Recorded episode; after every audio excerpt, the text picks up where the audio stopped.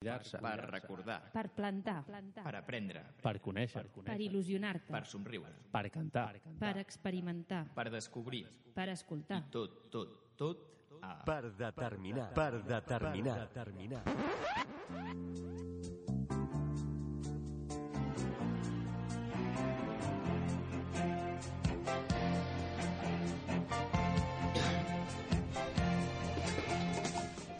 Benvinguts tots al 13è programa del 21 de març de la nostra quarta temporada. Avui tenim el gustàs i ens fa moltíssima il·lusió entrevistar el Lluís Ravell, diputat i cap de llista de Catalunya Sí que es pot al Parlament de Catalunya, un polític que ha nascut del moviment veïnal. Amb això i moltes altres coses més engeguem el programa d'avui. El programa d'avui ens acompanya esto, el elenco, no? Molt gran de gent, el Guillem. Molt bones, Guillem. Bona nit. Com estàs? Convalescent encara d'una Sí, grip, estàs no diguis convalescent, sona molt... Aléjate. No, No, estàs no, amb ja grip, estic- ja estàs estic recuperat. po pochito, no? Sí, una mica, però, bueno. però recuperat. estic millor, estic millor. Molt bé. La Irene, hola Irene, què tal? Hola, Com molt estàs? Bé, bé, jo estic bé. Sí, perfecte. Maria, Sin gripe. sin gripe, todo bé? Hola, Oriol, què tal? Molt bona nit, Sergio, com estem? Bé, molt bé. Preparats ja per obrir el parc determinat? I tant. I bueno, el Lluís Rebell, molt bona, Lluís, què tal, com estàs? Molt bona nit, molt bona nit. Bé, jo sense microbis espero que no els socialitzeu. No, home, no. Si cal obrim la porta, no? I que se'n vagin fora. Bueno, doncs, ara començarem amb la sintonia i amb la secció de català a l'atac, que la tinc una mica oblidada perquè l'altra vegada vam fer reciclat científicament, però Exacte. bueno, intentarem. Bueno, doncs en, aquí comença català a l'atac.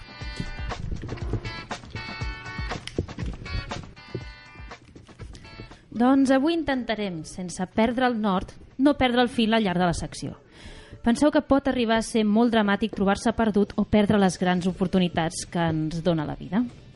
A la mitologia grega, el fil és símbol de vida. Segur que el més conegut per tots és el d'Ariadna, entre... El, el, el, put, put. Mare meva! Els avui- microbis t'estan entrant dintre. Fuera. Mare meva! torno, torno, o sigui, el film més conegut és el que Ariadna entrega Teseu per sortir del laberint del Minotaure. Sovint es parla només de la gesta de matar el monstre, però igual o més complicat és sortir d'aquell indret. Per aquest motiu, perdre el fil és un fet molt i molt greu. Si Teseu no hagués pogut sortir viu del laberint, el fet d'haver aconseguit matar el Minotaure mai hagués estat sabut. I, per tant, el seguiment que s'hauria fet de la seva gesta no hauria estat complet. Ens haguéssim perdut una part. Perdre el nord té el seu origen en l'estel polar i en la seva importància en l'antiguitat a la navegació. En tractar-se d'un estel boreal pròxim al pol nord de la Terra, ha estat de gran utilitat per als navegants, que dirigien el rumb dels seus, vaixell, dels seus vaixells guiant-se per ella i procurant no perdre el nord. Avui m'està costant, Està, eh? estàs perdent el nord, eh? Estic perdent el nord. Vull anar tan ràpid, Sergio, que estic perdent el nord, jo. Per últim, per motius obvis, l'expressió perdre el tren es va imposar després de l'aparició del ferrocarril, mitjà de transport fonamental per cobrir llargues distàncies abans de la irrupció de l'automòbil. Perdre el tren era una cosa greu, doncs el pròxim tardaria massa a passar per aquell mateix lloc. D'aquí que relacioni amb perdre oportunitats. Molt bé. I bueno, ara la cosa que m'agrada a mi més, no?, que és els barbarismes. Exacte, abans d'acabar, com sempre, afegim tres paraules més al nostre diccionari particular per millorar el nostre català. Quan es fa fosc i necessitem una mica de llum, no encendrem mai la làmpara. En català, encendrem el llum. Per tant, això seria, eh, dit per un avi, per exemple, seria... Bueno, el que no hem de fer és encendre la làmpara, eh? El que hem de fer és encendre la llum. El, El- llum. el llum. Masculí, el llum. La llum Ui. també existeix, però en aquest cas és en masculí. Ai, que no estàs buen, atent. buen intento, Sergio, buen intento. Ahí estamos. La següent, si és estiu i fa molta calor, no demaneu mai a la vostra àvia que us doni un abanico. En català demanarem un ventall o un vano. Iaia, iaia, dona'm l'abanico. Això seria en català correcte, per tant, en català correcte seria... Iaia, iaia, dona'm el ventall o el vano. Exacte. Però és molt millor dir l'abanico. és més de casa. Queda com més de dins, D'estar no? per casa, és que, a veure... Però si volem parlar bé el català, ventall o vano. I l'últim, a l'hora de fer reformes a la cuina, no posarem màrmol. En català posarem marbre. Això que ho digui el Guillem, que està convalescent, va. Um, no sé, que- quina... quina Inventa't una posar? frase. No sé, Sergio, hòstia, ara no... Sembla que el Guillem sigui la teva obra social avui, eh? És que, estic malalt, no puc pensar. Bueno, doncs ja t'ho dic jo. Eh, ho dic amb la meva veu, normal i corrent, Com vale? tu vulguis. Doncs eh, ha vingut el de, les, el de les reformes a casa i m'ha dit que posés màrmol. Això està incorrecte, en català correcte seria ha vingut el, el de les reformes a casa i m'ha dit que posés marbre. Exacte. Per tant, avui incloem en el nostre diccionari llum, en masculí, Al llum. el llum, ventall o vano i marbre. Molt bé, perfecte. Doncs aquí tenim uns barbarismes i unes frases fetes que hem, sab hem sabut, sapigut, eh, Sabut. sabut a l'origen de tot plegat. I ara d'aquí ens anem a una cosa que m'encanta, que és la màquina del temps. Ens endinsem a dintre la màquina del temps, que avui anirem a... Avui a fins al segle XIX. Doncs, ui, una mica lluny, no? Però tampoc tant. No, al costat.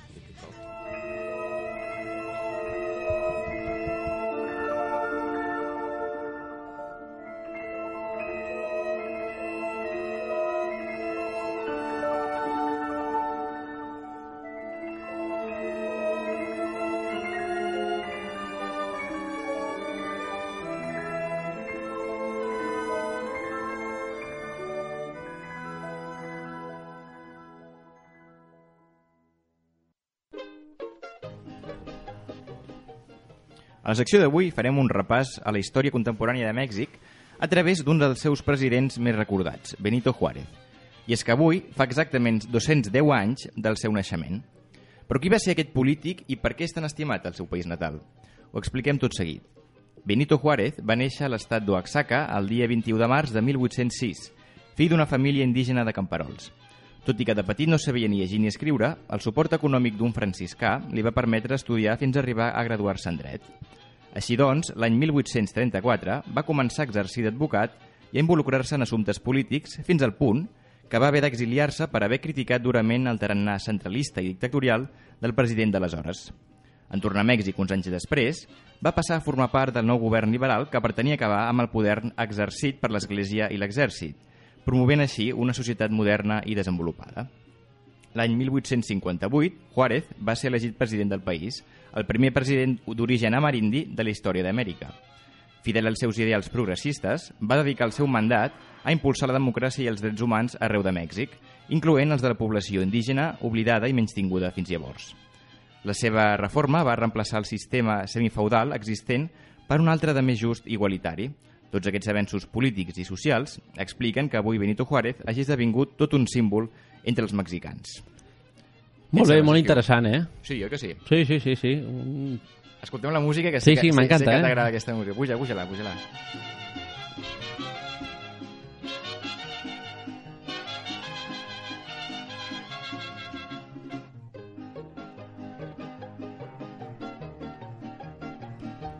Bueno, i ara, si et sembla, d'aquí ens anem a una cosa que necessitem fer, perquè és, a més, per les botigues del barri, Ah, sí. I una mica de publicitat de les botigues, dels comerços de proximitat.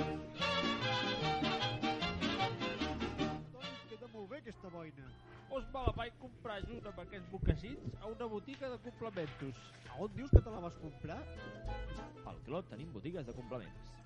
Set calçats, Rogent 79. Gèneres de punt Muset, Rogent 40. Teresa Moda Íntima, Sèquia Comtal 8. La Creativa Mercesites, al carrer Sèquia Comtal 4-6. Amb la col·laboració de l'Associació de Botiguers i Comerciants. Vols dir que això és un esmorzar saludable? Què vols dir?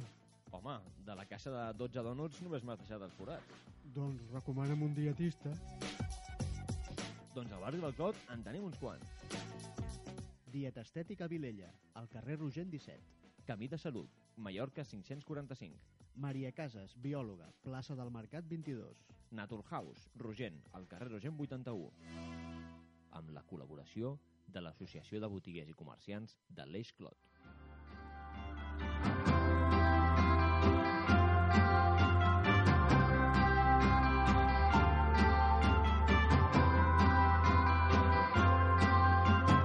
Baby bird was growing up the cow. Arribats a les 9 i 10 del vespre, comencem l'entrevista d'avui. Ens fa moltíssima il·lusió entrevistar una persona que és traductor, activista i ara, més que mai, és polític. De família modesta i modista, va viure a França durant 10 anys per motius laborals, va ser candidat a les eleccions del Parlament de Catalunya per Tarragona, a l'any 2000 s'implicar al moviment veïnal de Barcelona primer des de la base i després com a president de l'Associació de Veïns de l'Esquerra de l'Eixample i 12 anys després va entrar la FAP, que és la mare d'això a Barcelona. Aquí amb nosaltres el Lluís Rebell, que en tan sols 3 anys ha passat de ser el president de la Federació d'Associació de Veïns de Barcelona, la FAP ha estar assentat al Parlament de Catalunya encapçalant la llista de la quarta força política Catalunya sí que es pot. Molt bona, Lluís. Hola, molt bona nit. Fins aquí bé? Fins aquí bé, bé. Sí? Hem explicat tot i hem dit totes les coses bé, no, no l'hem pifiat en res. Bé, no, en realitat només eh, vaig ser candidat i em vaig presentar aquest, aquestes últimes eleccions. No, jo no he sigut mai candidat per Tarragona, però vaig ser-ho per la circunscripció de Barcelona en, la, en les últimes eleccions autonòmiques.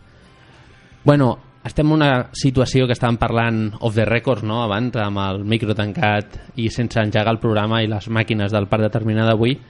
Eh, una situació una mica l'aigua està una mica túrbia, no? Està una mica així mm, rara, no? Eh, Costa com veure... No està l'aigua clara, no? Eh, Tèrbola. Tèrbola. no, efectivament, tenim un moment d'incertesa molt gran perquè les eleccions del 27 de setembre van donar un resultat que ens ha ficat d'alguna manera en un cert d'alguna manera en un atzucac. Es va demanar la, es va instar a la societat catalana en una campanya molt polaritzada que, que a nosaltres ens va costar molt d'afrontar eh, que Catalunya votés o es pronunciés sí o no a la independència i de fet eh, la ciutadania va votar sí però no i en això estem. Eh, al mateix temps això es conjuga amb una crisi política major del, del que podríem dir l'arquitectura política heretada de la transició de la, del, del, del 78 de la Constitució del 78 i que té la seva expressió en la dificultat que hi ha a Madrid per eh, tenir un govern per tenir un govern i manifestament eh, això té a veure doncs, amb l'esgotament de, dels equilibris i dels consensos que han permès eh, que funcioni l'estat espanyol durant les últimes dècades i que entrem en una fase de turbulències. Per tant, efectivament, eh, ple d'incerteses allí, ple d'incerteses aquí, per no parlar d'Europa, que també està en plena crisi i en ple qüestionament dels seus fonaments i del seu esdevenidor ens ho has valorat, no? I volem... Jo et vull preguntar per una cosa, abans ho estàvem par parlant, també off the records, no? Després de l'experiència viscuda amb l'empresa familiar de Talleres Franco de Marbres, que es va dissoldre el 2010, encara tens ganes de lluitar encara més per defensar els drets dels petits empresaris de Catalunya?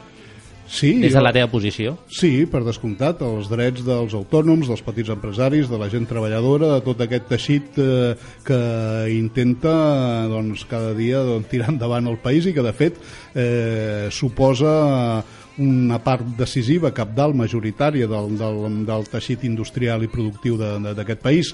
Eh, clar, naturalment aquí el problema és com una mica el que comentàvem abans of the record, mentre no hi hagi polítiques públiques que aixopluguin i que promoguin el desenvolupament i la viabilitat de tot aquest teixit productiu, sobretot des d'una una legislació apropiada i amb una eh, capacitat d'oferir crèdit eh, en condicions eh, solvents a aquestes petites i mitjanes empreses i els autònoms difícilment eh, podran tirar endavant i difícilment podran depassar eh, moltes vegades el seu estadi perquè no és en si mateix una virtut última que una empresa sigui petita. Perquè pugui competir, pugui eh, desenvolupar-se necessita també doncs, eh, projectar-se i de passar moltes vegades al marc, al marc familiar que s'ha demostrat amb la crisi que pot ser també extremadament fràgil el que estàs comentant, no, per la gent així que potser no entengui tant el tema de finances, no, és simplement ajudes econòmiques no, per comprar màquines o per, per, eh, per agafar personal o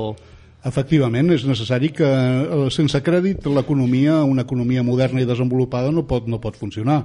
És necessari el crèdit doncs, per a, que de fet es suposa un avançament sobre l'activitat previsible i raonablement prevista eh, d'una empresa perquè tiri endavant. Eh, sense això mm, doncs és impossible, és impossible construir, és impossible desenvolupar, és impossible fer funcionar l'economia. El problema que hem tingut és que hem, mm, venim d'un model que va fer fallida, eh, en, el, en el que hem anomenat anomenat la crisi, eh, va fer fallida un model basat eh, en una expansió irresponsable del, de, del crèdit eh, a base d'una economia especulativa eh, eh, real, realment inflada. Eh, aleshores, eh, clar, hem tingut, quan això ha esclatat, quan la bombolla ha esclatat, els poders públics s'han dedicat a rescatar les entitats financeres, però mm, no, la gent, no la gent senzilla, no la gent treballadora, no els autònoms, no les petites empreses, que moltes les que han sobreviscut han, ho han hagut de fer eh, a còpia d'ingents esforços, però sense comptar amb un suport creditici que eh, els hauria permès a moltes mm, de mantenir-se i altres doncs, de, de reorganitzar-se o de reinventar-se, com dèiem abans. Voldríem saber, Lluís, quina opinió et mereix el paper del president Puigdemont al capdavant del govern català. Veus viable el full de ruta que proposa o no? No, eh, bé, no és el, no és el full de ruta del, de, del president Puigdemont, tot i que, que ell l'assumeix, lògicament, és el full de ruta, diguem-ne, que es va votar el 9 de novembre, quan encara era president en funcions, el, el senyor Mas. Eh, no, aquest full de ruta nosaltres no el veiem, no el veiem viable. Mm, En, en el fons ningú el veu viable, ningú se'l creu. Eh, els propis defensors i promotors d'aquest full de ruta eh, jo crec que ja han arribat a la, a, la, a la convicció, a la conclusió de que no és possible operar una desconnexió unilateral de l'estat espanyol per moltes raons, per raons eh, polítiques de, de, de mandat democràtic i de, i de, diguem de, de suport eh, a aquesta, aquesta, aquesta, aquesta iniciativa de desconnexió, però també per correlació de forces social i política. Jo crec que anem tots plegats eh, per temptejos successius i costarà eh, i costarà algun reconduir eh, el seu plantejament, però hauríem d'anar a recuperar una majoria social molt àmplia, eh, una certa entesa, per dir-ho d'alguna manera, entre independentistes i no independentistes, que estiguessin disposats a generar un escenari favorable al dret a decidir, és a dir, un escenari on la, la ciutadania de Catalunya pogués mm, votar i expressar d'una manera lliure i reconeguda eh, el, seu, la, la- el seu parer i la seva voluntat sobre la seva relació amb Espanya. Aleshores, eh, estem, jo crec que estem arribant a una situació en què la fugida cap endavant no funciona i haurem de reconduir, de rebobinar allò que s'ha dit tant de saltar pantalles, a còpia de saltar pantalles hem quedat penjats i hem arribat a una situació d'empat infinit. És a dir, una situació en què les forces independentistes poden mantenir un pols amb l'Estat però no guanyar-lo i l'Estat pot eh, frenar eh, el desig independentista però no governar i convèncer Catalunya. Per tant, haurem de generar un escenari en què puguem desbloquejar aquesta situació. En les eleccions del 27S, Catalunya sí que es pot va ser el quart partit més votat, obtenint 11 diputats. No obstant, segons l'últim baròmetre d'opinió pública a política perdó, del CEO, si ara es fessin eleccions, esdevindria segona força al Parlament. A què atribueixes aquest creixement tan significatiu? Bé, com, com sempre, això és una enquesta i, i, i, i nosaltres les enquestes, sobretot les que, ens, les que ens són molt favorables, ens les prenem amb molta, amb molta, molta cautela, eh, per dir-ho d'alguna manera. És l'EGM de, la, de la política, no? És l'estudi de medis de, de la sí. política, no? A veure què pensa la gent. Sí, no, el que, el que té interès aquesta, aquesta enquesta eh, és sobretot eh, en la mesura que apunta tendències, no que indica com seria el futur, perquè això és una, és una pura hipòtesi. Eh? Ara no hi ha eleccions convocades, per tant, dir que passaria ara és una, és una, una hipòtesi, una, és, una, és una projecció purament, purament intel·lectual. No? Eh, però sí eh, que eh, aquesta projecció es basa en dades i en copsant inputs en la societat que indiquen certes tendències. I la tendència jo crec que indica és el que em referia abans, és la presa de consciència paulatina en, en sectors cada cop més importants de la societat catalana, com d'alguna manera ho van predir el vespre mateix de les eleccions del 27 de setembre, que no ens van anar bé. No ens van anar bé en el sentit de que el discurs que nosaltres vam plantejar, que era un discurs crític, un discurs de contingut social, va quedar esclafat entre aquella polarització, sí o no, però vam dir eh, en les properes setmanes i mesos la perspectiva d'un referèndum per desbloquejar la situació anirà guanyant predicament i autoritat moral entre la ciutadania. I així està sent. Eh, ja el 20 de desembre ja es va veure amb el resultat d'en Comú Podem, eh, que va ser la primera força en unes eleccions generals. En unes eleccions autonòmiques, lògicament, la clau, la, la, la clau del vot sempre s'altera i les majories no es componen de la mateixa manera, però la tendència de fons és aquesta, és una tendència, eh, jo diria, que va cap a l'esquerra, en la societat catalana, i que va cap al sobiranisme, també en la societat catalana, cada cop de manera més majoritària.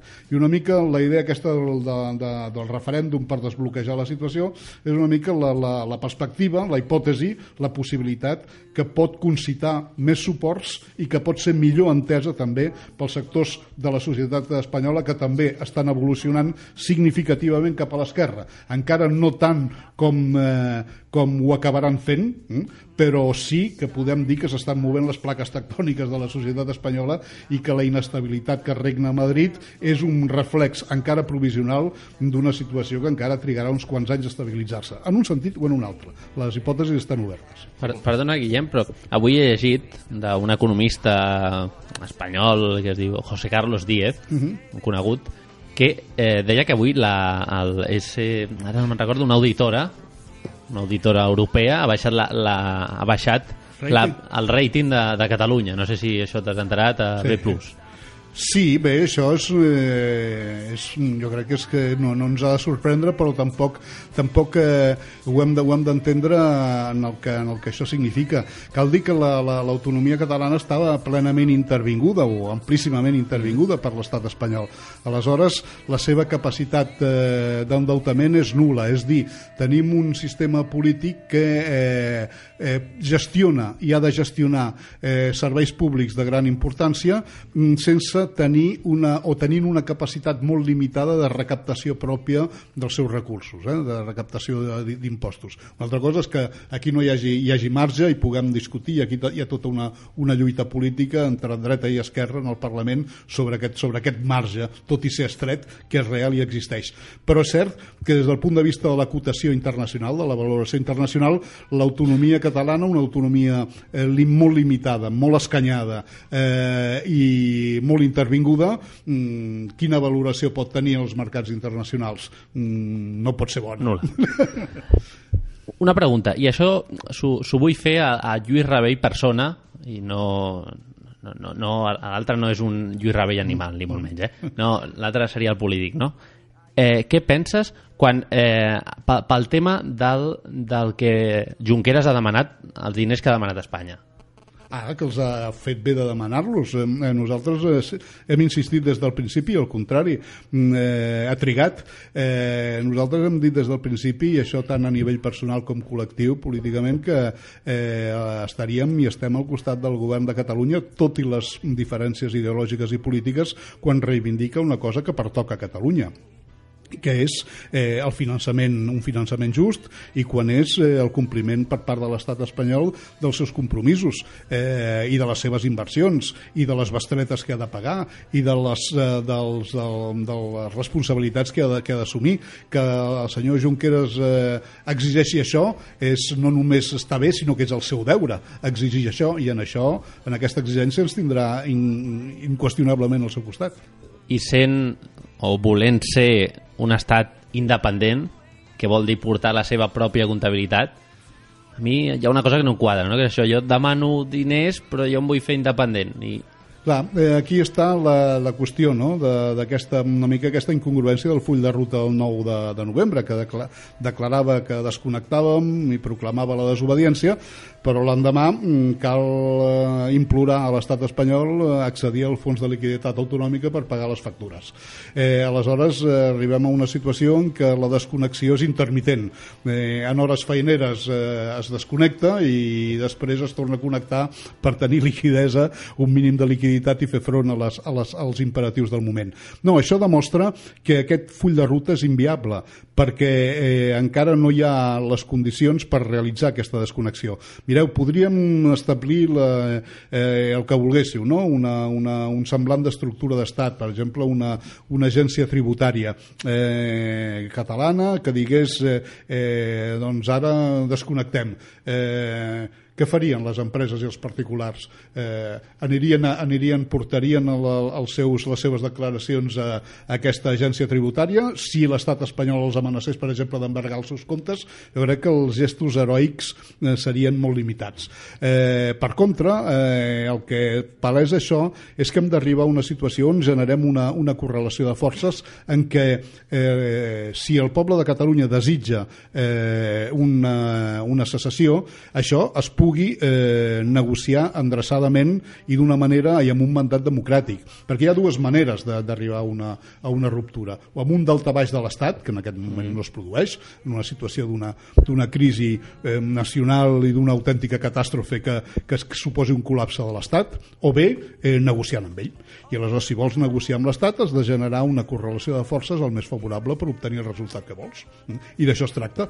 Aleshores, no es tracta de fer fugides endavant, sinó de generar una, una, una un consens social prou ampli, que és el, el consens del 80% de la gent favorable al dret a decidir, que és una cosa que no només eh, desborda la exigua minoria-majoria de, de, a favor de la independència, que frega el 48, i, i hi ha la il·lusió, i si arribéssim al 50, si arribéssim al 50, la correlació de forces encara tam, també seria insuficient per, per arribar o molt difícil per forçar una, una ruptura. No, no, el que cal és generar una situació on la, on la societat catalana pugui esdevenir eh, eh, sobirana i, i mestressa del seu destí, i pugui dir el que vol i el que vol fer, i ho pugui fer de manera que sigui la seva veu sigui reconeguda nacionalment internacionalment i que pugui ser escoltada per la societat eh, espanyola, que entendria això. Eh, la societat espanyola, els sectors més avançats i democràtics, entenen la, la, la necessitat d'un referèndum, tot i que segurament la majoria de l'opinió pública espanyola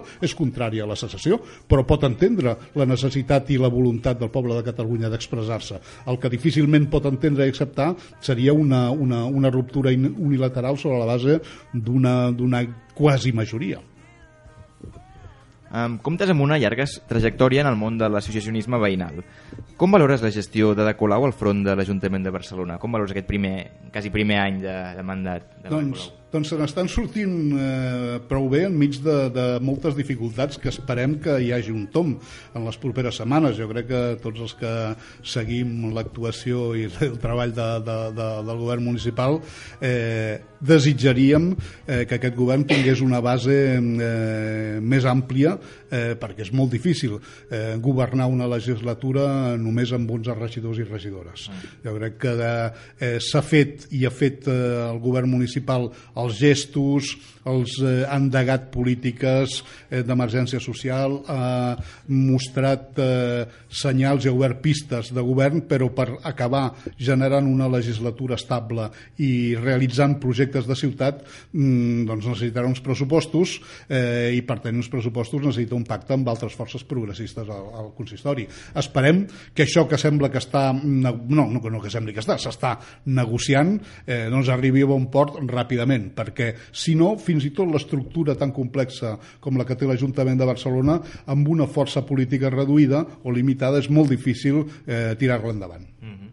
I consideres que la seva elecció ha resultat beneficiosa pels moviments veïnals de la ciutat? Eh, serà beneficiós pels moviments veïnals de la ciutat? En principi sí, però com una possibilitat. Clar, si, eh, si, si aquest eh, govern no arriba a des, poder des- desplegar les seves polítiques perquè s'escanya hm, o perquè, perquè no arribés a, a eixamplar la seva base, doncs clar, eh, podria generar decepcions o podria senzillament no realitzar tot allò, tot allò que, que, que, que s'ha proposat. Mm, Ho dic, per exemple, una cosa que és molt preuada en el moviment veïnal, el- els nivells de participació.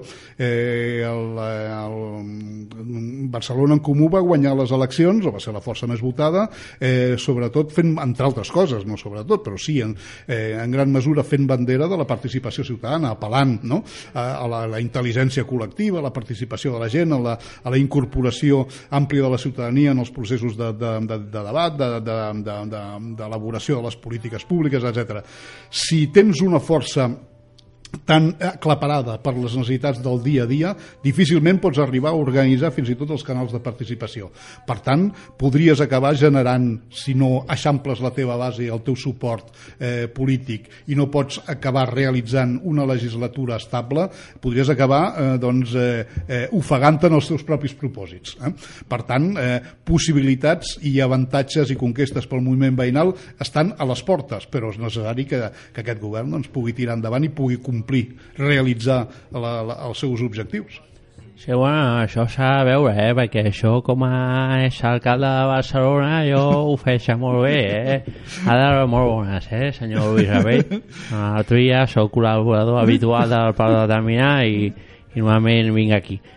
I la Colau, aquesta senyoreta no ho està fent bé, eh? A Barcelona. Ara vol fer una platja per a gossos. Ah, és veritat. Sí, Això no pot ser. O vol identificar l'ADN de les cagarrutes dels, dels gossos. Això no pot ser, eh? Home, doncs pensa que eh, en gran mesura o hi ha un, Barcelona és una ciutat complexa, polièdrica i on hi ha temes de la gestió del dia a dia de la ciutat que acaben tenint una, una, una importància eh, i determinant fins i tot el vot i l'opinió sobre un govern d'amplis sectors de la ciutadania. I el, una gestió intel·ligent i, i acurada sobre el tema del, dels gossos que pot semblar dit així doncs una, una qüestió secundària no ho és no ho és i acaba tenint la seva importància. I no, i no ho dic en el sentit de, que, de, que la, de dir que la fórmula trobada és, és un encert o no, perquè algunes fórmules sobre el paper poden funcionar i després de veure si en la vida acaben, acaben eh, doncs, eh, tenint l'èxit que s'espera o funcionant com s'espera. Però eh, està bé que s'hi fiquin i que i responguin a aquesta qüestió perquè eh, és una qüestió per la gent per la gent eh, normal que estima i que, i que, que, que, que té una visió i una, una, una certa idea de Barcelona com una ciutat neta, endreçada on han de conviure doncs, gent que té gossos i gent que no en té eh, i que voldrien la ciutat que fos, fos neta. Trobar l'equilibri entre, entre els propietaris de gossos i els altres i la resta de la ciutadania no és fàcil, no és fàcil i per tant pot semblar una, una cosa menor però us ben asseguro que molta gent es farà una idea del, del, del govern eh, municipal, eh, de vegades en funció de coses com aquestes, si funcionen les, les propostes o no funcionen. El senyor Trias amb això estaria, estaria d'acord. Oh, eh, això, eh, això, això quan em diuen la paraula Colau em poso un avió. Ja. Molt bé, gràcies alcalde i exalcalde i ja ens tornarem a veure un altre dia per aquí. Aquests dies s'han produït diverses, diverses i serioses discordàncies en el si de Podemos. Eh, existeix un risc de trencament en el partit? Existeixen riscs de trencament a tot arreu. Actualment existeix risc de trencament al PP, al PSOE, a Convergència, a Esquerra Republicana, a la CUP, a tot arreu. Ningú se salva i ningú està, eh, diguem-ne, protegit dels riscos i les tensions que generarà una situació d'absoluta incertesa política i social com la que estem vivint. Serà un període complex per tothom.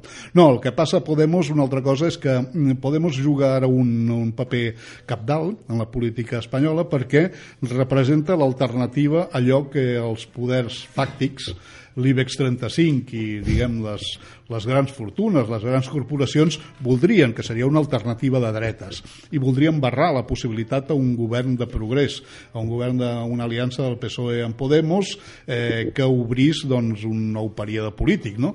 eh, que consideren doncs, aquestes forces contràries als seus interessos i aleshores hi ha una una campanya per terra mar i aire contra Podemos.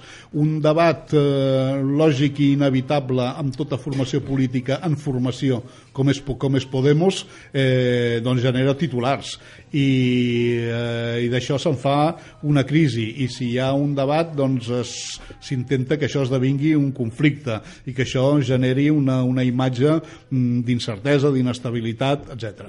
Eh, eh, hi ha una part, lògicament, el, la part mediàtica, la part perversa, d'alguna manera, la part que intenta, que intenta generar aquest, aquest clima d'incertesa al voltant de Podemos, i després hi ha una, una realitat que és, que és indefugible, i és que eh, Podemos, més que un partit, és encara un projecte en construcció. Eh, té apenes dos anys de vida. Els partits d'esquerres han trigat moltes vegades anys i anys i dècades per, eh, en alguns casos, per seleccionar quadros, formar organitzacions, implantar-se territorialment, adqu- adquirir experiència, expertesa, seleccionar equips de direcció, etc etc. Podemos ha sorgit com una fogarada amb, amb l'impuls del, del, del, del 15M i es troba disputant el govern del país. Per tant, és lògic que, que, que eh, hagi de que abordi una, una, unes tasques eh, tot, diguem-ne, com dirien els anglesos, està, eh, els anglesos tenen una expressió que és molt gràfica, que diu allò, canviar de cavall mentre travesses el riu, no? Doncs eh, Podemos està fent això, canviant de cavall, de, de, de ser un projecte ser una realitat que disputa el poder, tot travessant el riu. I això, doncs, el riu, mm, el corrent és fort. Eh, ja per acabar aquesta primera part de l'entrevista, abans de la curiosa entrevista, que després t'explicarem el que és, fer una mica de, de bruja Lola o brujo Lolo, no? Eh, en el teu cas, Com veus el clima de l'estat espanyol? Què passarà? Hi haurà eleccions el 2 de juny? No hi hauran? S'admeten apostes i tot és possible i la veritat és que jo crec que ningú, ningú ho sap eh, perquè eh, en realitat el PSOE es troba ara davant d'un dilema mm, capdalt per ell perquè juga el seu futur. És veritat que rep unes pressions enormes per part de l'establishment i per part de, del que podríem ser dir els notables del seu propi, del seu propi partit per orientar-se a algun tipus d'aliança cap a la dreta no només amb Ciutadans sinó buscant eh, doncs una mena de gran aliança sota una fórmula o sota una altra, abstencions, eh, acord a 3, eh, etc. I d'una altra banda doncs hi ha la possibilitat de que, de, que, de que faci o de que fes un acord cap a l'esquerra. Eh, en un cas com en un altre, eh, la tensió eh, i els riscos són grans pel, pel PSOE. Una aliança cap a la dreta, mm, eh, els mateixos eh, dirigents del PSOE tremolen davant d'aquesta perspectiva, tot i que s'hi veuen fortament en pesos. Però jo crec que si miren el cas de Grècia, del PASOK, que es va, que es va ha acabat esdevenint un, un partit irrellevant, o si miren fins i tot el gran exemple del, del, del germà gran alemany, de la gran coalició alemanya, mm. la socialdemocràcia alemanya mm, va perdent terreny mm, dia rere dia eh, des que manté la coalició amb la, amb la dreta neoliberal. Aleshores saben que aquest és un camí mm, eh, que els condueix a, a, a l'extinció lenta de, del PSOE, del partit. Però també eh, fer un gir cap a l'esquerra, intentar recompondre's des d'una aliança amb l'esquerra, els hi fa por, els hi produeix vertigen, perquè suposaria doncs, ruptures amb l'establishment, suposaria probablement fractures internes importants i els situaria davant d'un escenari que no controlarien o que esdevindria, eh, que podria tenir, generar una dinàmica eh, doncs, que, que depassés les seves pròpies intencions i voluntats. Eh, per tant, el dilema és gran i la pilota està a la taulada. Què passarà? Doncs pot passar de tot. El que sí que és previsible dir és que si sortim d'aquest desucac amb un govern cap a la dreta, amb una fórmula cap a la dreta, Ciutadans, eh, PSOE amb el PP d'una manera o d'una altra pel mig, eh, doncs això serà un govern absolutament inestable. Mm, previsiblement podem dir que seria un govern que difícilment aguantaria una legislatura de 4 anys i que arribaríem a una situació crítica doncs, eh, en qüestió de relativament poc temps, perquè eh, el que tenim eh, en realitat a l'estat espanyol, doncs, com et deia abans, és una crisi molt profunda del, de, del règim polític heretat de la transició, amb els seus actors eh, desgastats, PP i PSOE, i perquè es generi una situació d'estabilitat caldran anys eh, moltes lluites socials i polítiques, nous actors i noves configuracions, eh, noves configuracions institucionals, Vull dir, Espanya o es reinventa o no mm. aguantarà.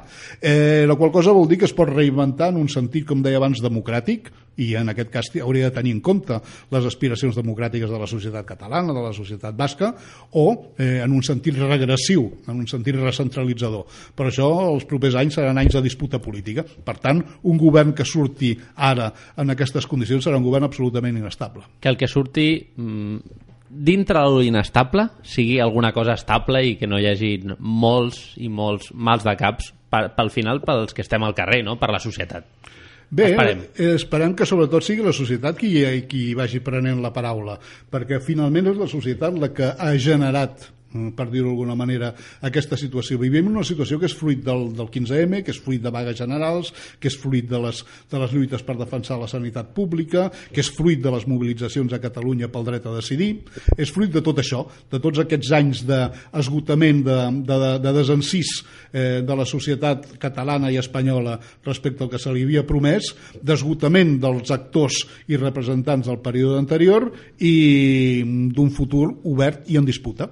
Aleshores, eh, la qüestió és sobretot que la societat segueixi de manera democràtica, segueixi prenent la paraula i segueixi sent eh, doncs, eh, la, el subjecte polític del seu propi, de la seva pròpia història. Exacte.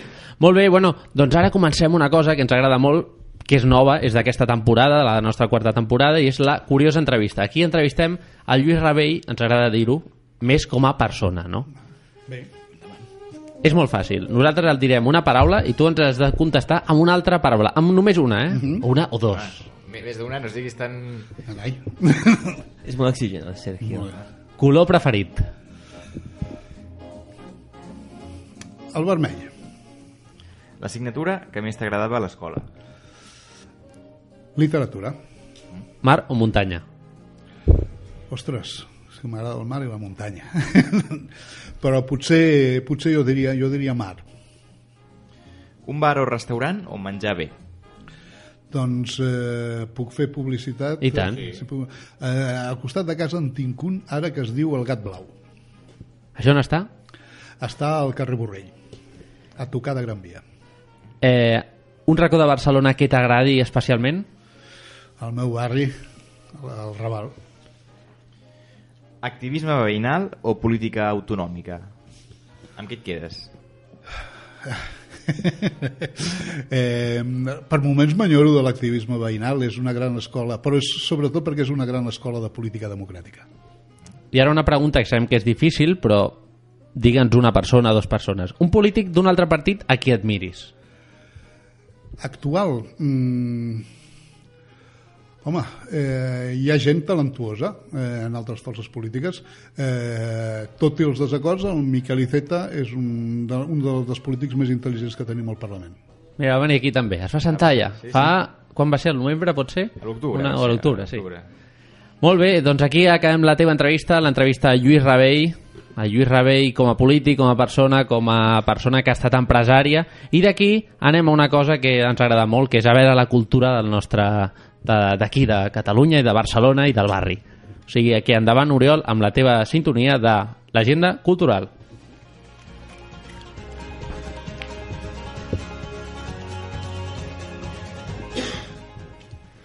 Doncs molt bona nit, Sergi, un altre cop. I, com sempre, abans de la nostra secció cultural, doncs fem la nostra recomanació pels runners que ens segueixen habitualment des, des del programa. Exacte, doncs a veure, què poden fer, on poden anar a córrer?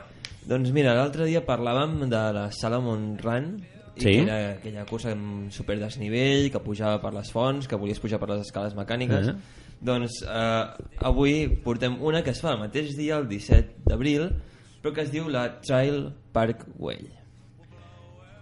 D'on surt això? O sigui, Trail Parkway, doncs, que és lògic que són 10 quilòmetres, que seran al voltant del Parkway, aleshores eh, és una cursa que a part de tot el, el significat històric que té el, el parc, doncs és solidària.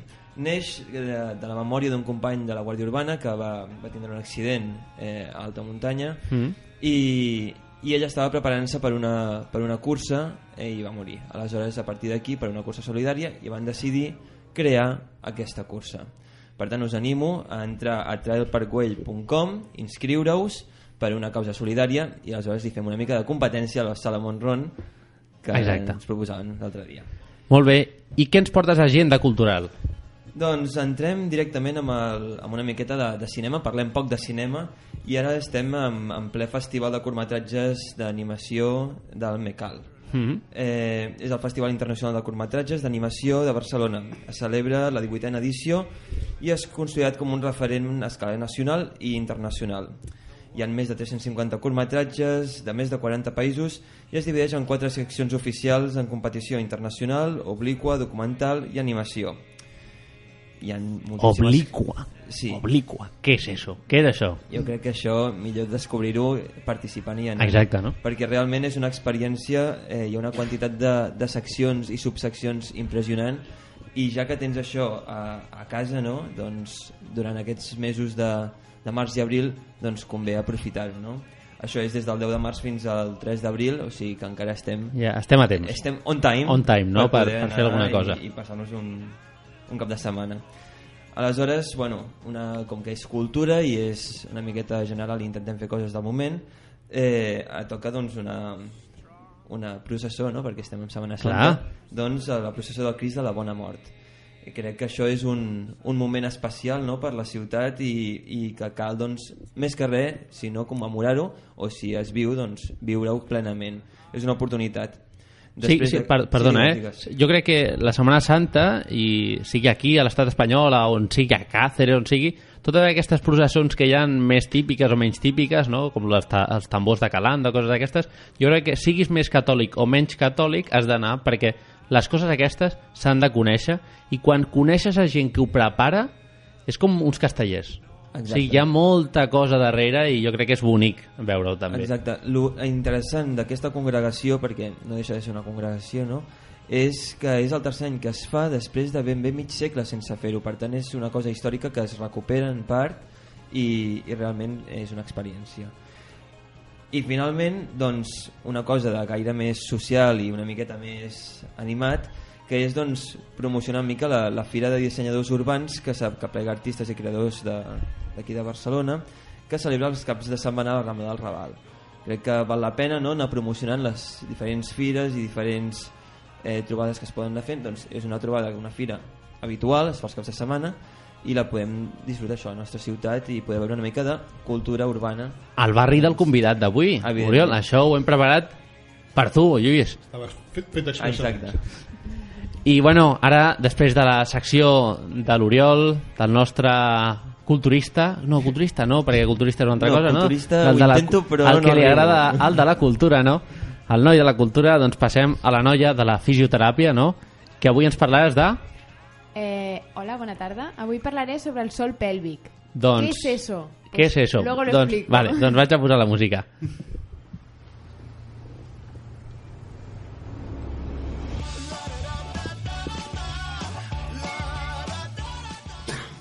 doncs això, Maria, què és el sol pèlvic? Vale. El sol pèlvic vale, és un grup de músculs que és completament desconegut, vale? eh, però a la vegada és molt important i deixaré de dir vale. eh, quan està debilitat afecta molt el benestar físic i psíquic de la persona. Eh, majoritàriament les dones, que som les que tenim més problema eh, amb aquest grup de músculs. Eh, són les estructures muscu musculars i lligamentoses que serveixen de recolzament i que sustenten els òrgans pèlvics, ¿vale? Merda, ho he dit un altre cop. No, a, el tema és Sustenten. perquè la gent ho, ho ubiqui, no? Això està on està la pelvis. Exacte, sustenten la bufeta, l'úter i el recte. Llavors, eh, ho hem d'imaginar, és com un segon diafragma. El primer està per la respiració i el segon està aquí baix. Vale? No ho hem de veure com una maca que sustenta aquests òrgans, sinó com un, pol cul un pont colgant. Està ben dit, Exacte, no? sí. Vale. Llavors, té els dos extrems, el sacre, vale? l'os que acaba, a, on acaba la columna vertebral, i el davant, el pubis, l'os de davant. Vale? Els cables sustentoris serien els lligaments i després el, el terra del pont seria la musculatura i una membrana que es diu fàscia. És com una espècie de taranyina, no? Exacte. Al final, que I tot aguanta això tot. aguanta tots els òrgans. Eh, llavors també podem dir que no és estàtic, que és dinàmic, perquè s'adapta a al moviment de la persona i a la postura. Eh, per què és tan important? Perquè quan es debilita aquesta musculatura cau una miqueta no? I, i les estructures eh, que sostén des, eh, descendeixen una mica i això vol, fa que s'alteri la seva funció, la funció de la bufeta, de l'úter i del recte. Clar, perquè al final estàs oprimint contra un òrgan que és una cosa dèbil contra una cosa que és forta, que són els ossos, els ossos no? Vale, no, no ho has entès. O sigui, tenim el pont, vale? Els, que és un pol, pont colgant. Sí, però vale? si això està habilitat... els òrgans estan a dalt, que es mouen. Vale, Vale? ara sí? Ara. Bueno, després ficaré una foto al, al Facebook perquè la gent també es faci la idea. Llavors, això què provoca que, es, que aquesta musculatura estigui dèbil? Que tinguem incontinència uri- urinària, molèsties, Mm. vale? prolapses, que és quan l'òrgan cau una miqueta, dolor d'esquena també i disfuncions sexuals. Vale? La incontinència urinària moltes dones la tenen però ho veuen com una cosa normal. Per exemple, moltes vegades hem sentit ai, que em pixo de riure. Mm. Això no és normal. O quan surt la Concha Velasco anunciant les compreses aquestes de nit mm, ah, és que és normal que mm, que se Sí. s'escapi una miqueta pues les compreses. No, no és lo normal. Abans de comprar aquestes compreses, bueno, si es tenen, si s'escapa una miqueta, doncs mira, no hi ha una altra, no? Però abans de comprar aquestes compreses s'ha d'anar al metge, perquè això no és lo normal, vull que quedi molt clar. Qui pot tenir aquests problemes? Dones després del part, perquè es, es destensa molt la musculatura, Mm. eh, dones grans, que també porten molts anys, i les deportistes, perquè quan correm i fem exercici, a vegades, si no es té bé aquesta musculatura, pot, pot acabar passant, que es debiliti. I encara que creiem que és poc important, com he dit abans, és molt important i anar o al metge o al fisioterapeuta especialitzat en això. Com es pot preveu, preveure?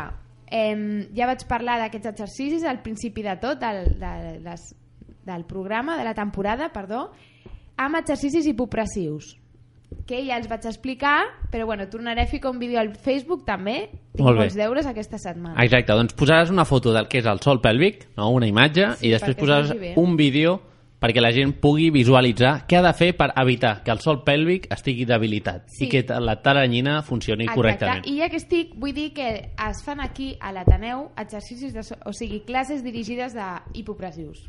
Doncs aquí la gent que sàpiga que si vol cuidar el seu sol pèlvic, no? que sona una mica raro, sol pèlvic, el suelo de abajo, no?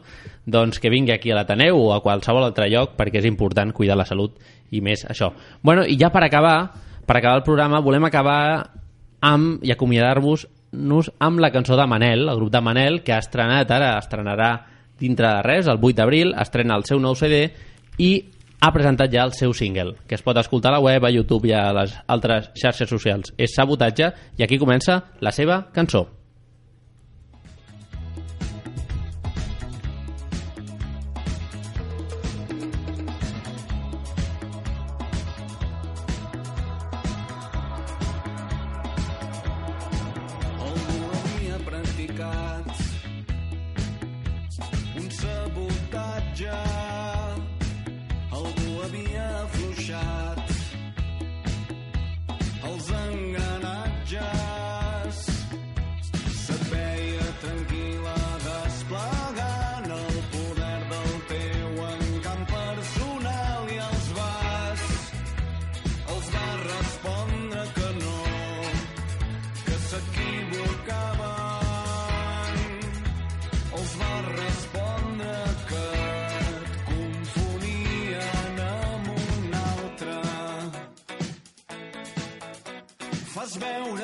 Penses, però saps molt bé el que fas. Oh, ets estupenda i saps molt bé el que fas. I no em posaré de genolls i ja m'he posat de genolls